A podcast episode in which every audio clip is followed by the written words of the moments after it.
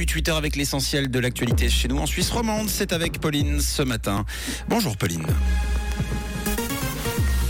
Bonjour à tous. Environ 750 000 joints sont fumés chaque jour en Suisse. Les voyageurs devront payer un booster anti-Covid à Genève et Vaud et du beau temps avec quelques nuages ce matin. Environ 750 000 joints sont fumés chaque jour en Suisse. C'est ce que montre une étude inédite de l'Université de Genève. Le chiffre d'affaires annuel du marché du cannabis se monte d'ailleurs à près d'un milliard de francs dans le pays. Ça représente quasiment 56 tonnes de cannabis consommées par an. L'étude montre également que le marché serait modifié si des formes de régulation alternatives étaient appliquées. Le marché légal serait nettement moins lucratif.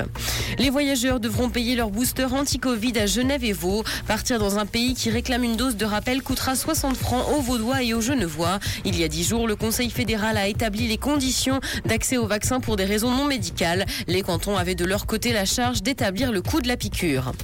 Les applications de trading sont le nouveau piège pour les accros au jeu. Les centres de conseil en termes d'addiction tirent la sonnette d'alarme. Il n'a jamais été aussi facile de jouer avec des applications pour investisseurs. En Suisse, environ 250 000 personnes sont considérées comme des joueurs problématiques ou pathologiques. Et selon les spécialistes, la dépendance au trading est devenue un problème majeur ces deux dernières années parce que les applications sont disponibles en permanence sur les smartphones.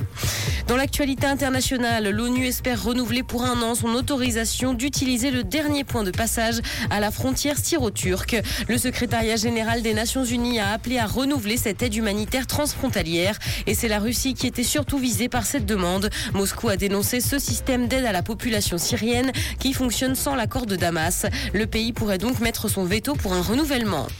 Automobile, Tesla a atteint la pleine production dans son usine européenne. Pour la première fois, l'usine située à Berlin a produit 1000 modèles Y en une semaine. La marque a d'ailleurs remercié ses salariés sur les réseaux sociaux. L'usine a ouvert en mars dernier et cet objectif aurait d'ailleurs dû être atteint en avril. Malgré ce retard, la firme envisage une extension de son usine allemande prochainement.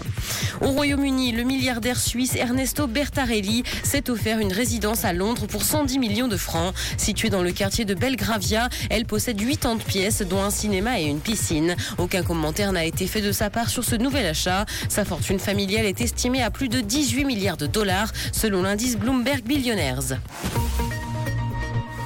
Du soleil et des nuages sont attendus dans la matinée. Côté température, le mercure affichera 18 degrés à Montreux, 19 à Lausanne ainsi que 21 à Genève et Gland. Bonne matinée à tous sur Rouge. C'était la météo, c'est Rouge.